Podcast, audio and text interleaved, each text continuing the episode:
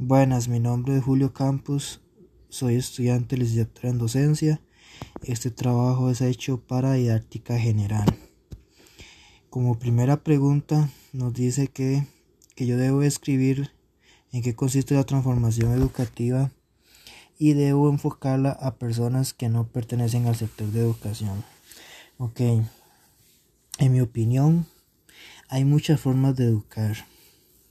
Igual, el Ministerio de Educación siempre ha estado en constante actualización. Ellos analizan datos y resultados para ver qué nuevas implementaciones se pueden realizar. Eh, por parte de nosotros como docentes, los que estamos en, en una aula con estudiantes, siempre deseamos tener las clases más interactivas, las clases más agradables, enfocar a los estudiantes a practicar y usar las tecnologías. No es lo mismo estudiantes del año 2000 a estudiantes de este año 2021. Todos nos hemos acostumbrado a que hay nuevas tendencias.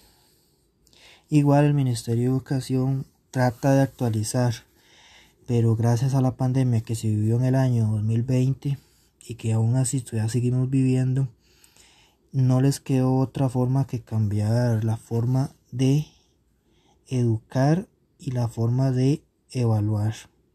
Mucha gente ha criticado y otros más bien han estado conformes a todos los sistemas que ha implementado el Ministerio de Educación. Luego, como segunda pregunta, nos consultan que si los profesores o los docentes aplican la nueva propuesta curricular. Ok, a mi parecer la gran parte de los docentes a veces como que pierden la noción y nunca se actualizan. Igual hay como otros profesores que más bien ven unas nuevas oportunidades y estudian y se capacitan.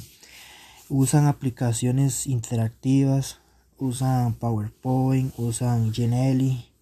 En este curso que estoy llevando han aprovechado mucho las tecnologías entonces siento yo que todo depende del profesional ético que está elaborando. Por mi parte, yo aplico, eh, bueno, como estamos a nivel, a, la distancia, y aunque todo el mundo lo vea medio, medio extraño, para mí la, la tecnología es una de las cosas más importantes para innovar a la hora de educar y adquirir nuevos conocimientos.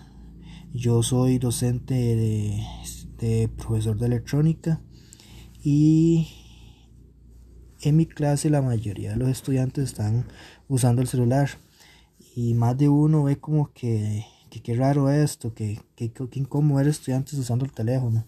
Pero por mi parte yo los pongo a trabajar mediante software que, que usan diferentes programas que, ayudan al conocimiento y a la práctica. Hay que tomar en cuenta que, trabajo en una zona donde los estudiantes son de escasos recursos y no tienen la capacidad para comprar eh, cosas de electrónica. Entonces ellos por medio del celular pueden simular como si tuvieran todos los, los dispositivos para hacer prácticas.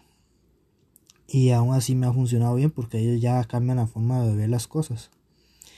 Eh, luego me preguntan que que si estoy preparado para aplicar la propuesta curricular. Yo siento que no, no hay nadie, no está preparado para, para cambiar una propuesta curricular.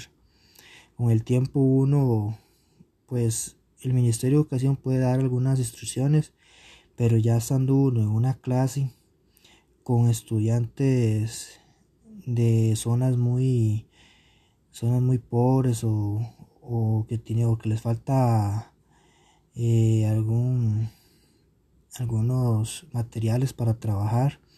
Siento que, es un reto para, un docente trabajar en, varias, en varios lugares donde, donde todas las cosas son diferentes. No es lo mismo dar una clase en un colegio donde todo hay muchos recursos a, otra, a otro colegio donde, donde cuesta que hayan recursos. Entonces, todo siento yo que puede haber una propuesta curricular, pero esa propuesta curricular debe enfocarse, nunca siempre es perfecta. Entonces siempre se, se modifica. Ok. Eh, luego me preguntan que qué opinan las personas, ya sean colegas o, personas que familiares. Ok, vea, yo le, yo le, comenté eso a mi hermana. Mi hermana es docente de, preescolar. Ella trabaja con, estudiantes de, de edades muy pequeñas.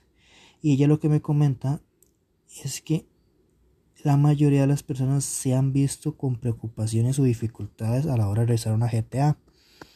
Algunos padres de familia no poseen primaria completa. Esto ha provocado que los niños no logren obtener los aprendizajes esperados. También ella me sigue comentando que además los, por parte de los docentes han provocado una frustración por abarcar clases presenciales y la GTA. Ella me dice que, que la implementación curricular del Ministerio de Educación a nivel de GTAs no ha sido como todo el mundo cree que es. Ok, luego me dicen que qué recomendaciones concretas debo implementar para una transformación de clases. Ok, yo propongo tres ideas. La primera, ser más abierto al uso de tecnologías. Aprovechar las nuevas tendencias educativas, como por ejemplo que les mencioné que el uso del celular. Gracias a Dios y la mayoría de las personas tienen celular, pero por, desconocimiento la gente usa el celular como para perder el tiempo como una distracción. Creo yo que el celular puede ser una, una alternativa muy enriquecedora para aprender. Luego dice como segundo punto y que lo he aplicado en mis, en mis GTAs o a nivel ya a distancia es usar eh, lo que son videos. Hay muchos videos en YouTube que explican diferentes temas. Yo los, yo les mando a ellos eh, vean un video o, o, alguna presentación, ya sea que la realizó, la realizamos nosotros como docentes o que algún otro colega lo haya realizado. Y así ellos pueden ver, ver un video, un ejemplo de algún proceso, no sé, de algún proceso eléctrico, electrónico, electrotécnico. Y ellos pueden repetir el video las veces que quieran. Y estando a distancia pueden resolver algún, alguna propuesta que uno les haga. Y como tercer punto, siempre está viendo nuevas tecnologías, tendencias pedagógicas. Eh, como docente nosotros debemos de estar actualizándonos. He llevado varios cursos de, de la formación Fundación Omar Dengo, nos explica mucho sobre la educación finlandesa. Nos han explicado también cómo la, la, el cerebro de, de los estudiantes piensan cómo debe estar un estudiante para que aprenda más. Todas estas cosas que aunque sean muy teóricas, en algunos casos nos ayudan mucho. No siempre porque todas las poblaciones son muy diferentes. Entonces concluyo con, con esos comentarios. Casi la mayoría de los comentarios son, son por, por experiencias o por opiniones personales. Ese sería mi trabajo de didáctica general.